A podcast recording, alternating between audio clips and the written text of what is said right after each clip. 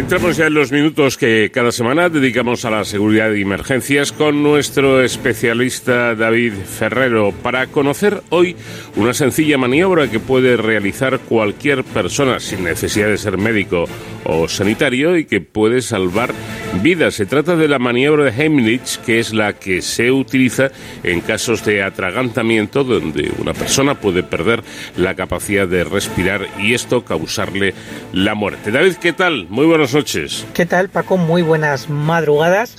Hoy venimos con una sección bastante pedagógica y ahora vais a escuchar el, porqué. Eh, pero como siempre, vamos a recurrir a nuestros héroes sin capa y ahora os presentaré al profesional con el que vamos a hablar hoy, porque hemos querido eh, pues dar unas pautas para saber cómo actuar en caso de atragantamiento. Y es que yo creo que muchos oyentes seguro que se han visto en esa situación eh, bastante estresante en la que una persona se atraganta y no sabemos muy bien cómo eh, actuar, ¿no? Eh, pues se le anima a beber agua, hay que darle unos golpecitos en la espalda. Bueno, pues como siempre cabe la duda, ¿no? De cómo hay que hacer y para saber realmente cómo habría que proceder en caso de lo que los expertos señalan como una obstrucción de la vía aérea por cuerpo extraño o BACE, ¿eh? quédense con esas, con esas siglas, hemos recurrido a un verdadero especialista. Él es enfermero de emergencias y además es vicepresidente tercero de la Sociedad Española de Medicina de Urgencias y Emergencias, SEMES, y es vocal de su grupo de enfermería. Eh, quiero saludar a Javier Morillo. ¿Qué tal? Buenas noches, Javier. Hola, buenas noches. Bueno, eh, cuéntanos un poco, antes de nada, ¿qué es esto de, de OVACE, que los expertos utilizáis este término? Bueno, eh, realmente es eh, la situación en la que algún tipo de cuerpo extraño, por eso se llama eh, al final cuerpo extraño, entra en la vía aérea y obstruye el paso del aire. Es, por eso hablamos de OVACE, ¿no? Nos, llega mucho más fácil a nosotros lo de OVACE como obstrucción de vía aérea por cuerpo extraño. Y la idea es esa, evitar que el paso del aire. Y eso es lo que más nos preocupa, ¿no? Además que puede ser parcial o completa, ¿no? Sí, realmente tenemos dos tipos de, obstrucción de vía aérea. Una, la incompleta o la parcial, eh, y otra que es la más grave, que es la obstrucción completa. Y además son bastante fáciles de diferenciar. Eh, la primera, la, parcial, la podemos ver muy fácilmente porque el paciente tose. Y cuando uno tose es porque tiene flujo de, aire en la vía aérea y el aire que entra es el que sale con la tos. La segunda, la grave, la completa, deja, eh, no permite el paso del aire y por tanto la gente no puede emitir ningún ruido y por supuesto no puede tener tos. Esas son las dos fórmulas. Eh, bueno, al fin y al cabo, sea parcial o sea completa esa obstrucción de la vía aérea, son situaciones potencialmente graves, ¿no? Porque pueden, pueden causar un daño incluso mortal. Efectivamente, el, paso de una obstrucción parcial a convertirse en obstrucción completa eh, puede ser en cuestión de segundos. Entonces es importante que aunque tengamos una obstrucción parcial, no menusvaloremos la situación porque puede convertirse en una situación mm, potencialmente grave y por supuesto con un riesgo vital. Bueno, ahora llega la hora de saber cómo actuar, eh, Javier, porque podemos encontrarnos, por ejemplo, en una comida familiar o ir por la calle o estar con nuestros niños pequeños y que alguna de las personas que están a nuestro alrededor pues se atragante eh, viene ingiriendo un alimento o porque se haya llevado un niño a lo mejor algo a la boca y se lo haya tragado sin querer. ¿Cómo debemos actuar tanto en ovaces, tanto si es, eh, no sé si diferencia entre obstrucción parcial o completa? Bueno, lo primero es sospecharlo y la sospecha aparece cuando estamos en una comida o cuando alguien tiene algo en la boca es como un poco más sencillo pensarlo. Pero por ejemplo en el caso de los niños pequeños que a lo mejor eh, dejamos de ver durante unos segundos y están jugando con cualquier pieza pequeña, tenemos que sospechar también si el niño deja de emitir ruidos o tiene un ruido raro cuando está respirando, es, eh, es un momento para sospechar la, obstrucción de la vía aérea. Y luego, según como sea, en la obstrucción parcial de la vía aérea, como el paciente está tosiendo, solamente tenemos que hacer una cosa y es animarle a toser.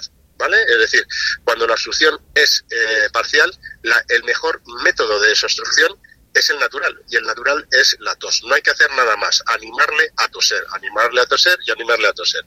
El problema lo tenemos cuando esa obstrucción parcial se puede convertir en completa o cuando de inicio tenemos una obstrucción completa.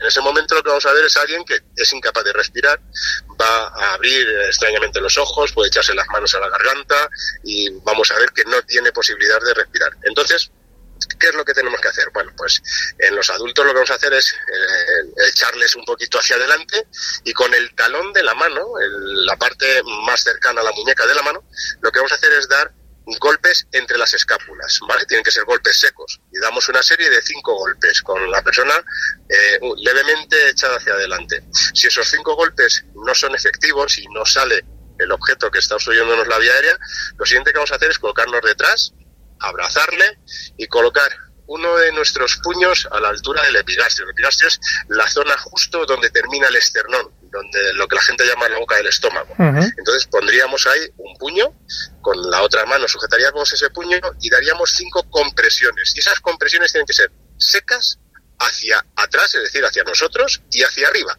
¿vale? Como intentando levantar al, al, paciente. Lo que queremos realmente es desplazar un poco su diafragma para hacer presión dentro del tórax y conseguir que se movilice hacia afuera el cuerpo extraño. Repetiríamos eso, es decir, pasaríamos de las cinco, los cinco golpes interescapulares a las cinco compresiones abdominales y seguiríamos en ese nivel hasta que si se desobstruye el paciente o, en el peor de los casos, pierda la conciencia en cuyo caso, si pierde la conciencia, empezaríamos a hacer RCP, ¿vale? Haríamos compresiones torácicas. Por supuesto, desde el principio, cuando hayamos tenido la certeza o sospechemos que hay una obstrucción de viaria, lo primero que tenemos que hacer es avisar al 112. Ese es el primer punto importante. Y puesto que casi todo el mundo tiene ya móvil, lo que sí que tenemos que hacer es llamar al 112 y empezar a hacer las maniobras al mismo tiempo que ponemos el altavoz, para poder escuchar y que nos den indicaciones desde los centros de coordinación.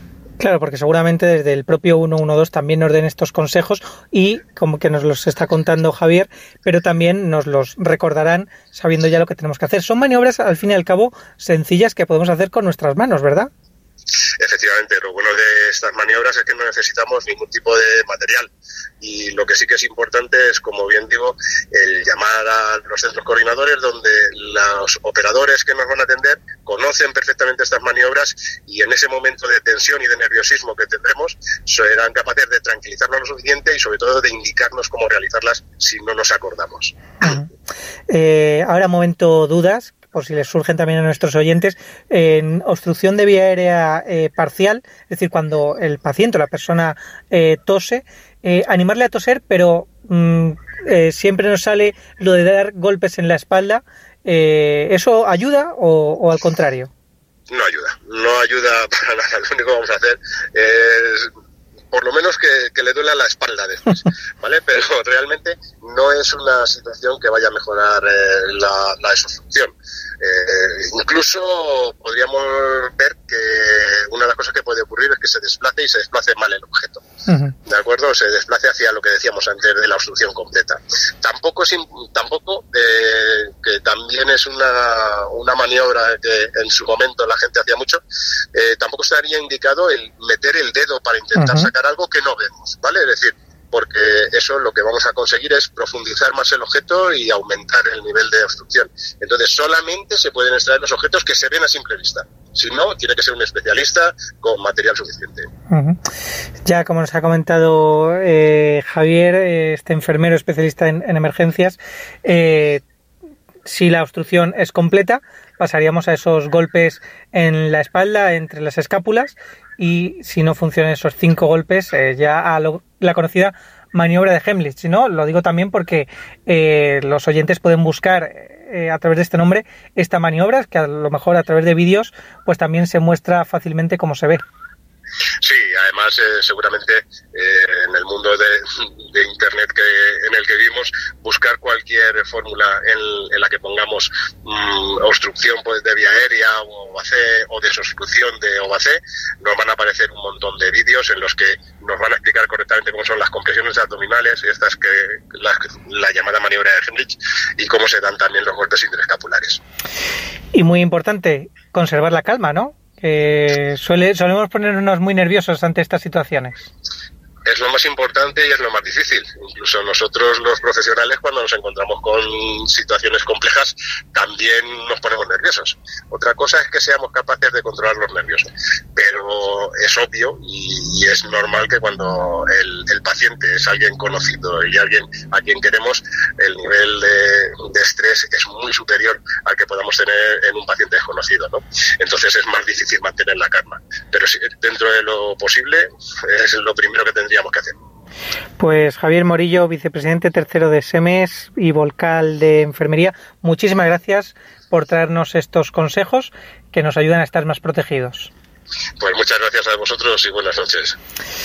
Pues ya casi también buenos días para todos los oyentes y para ti, Paco. Eh, nos vemos en el siguiente programa. Hasta entonces ya saben, protéjanse.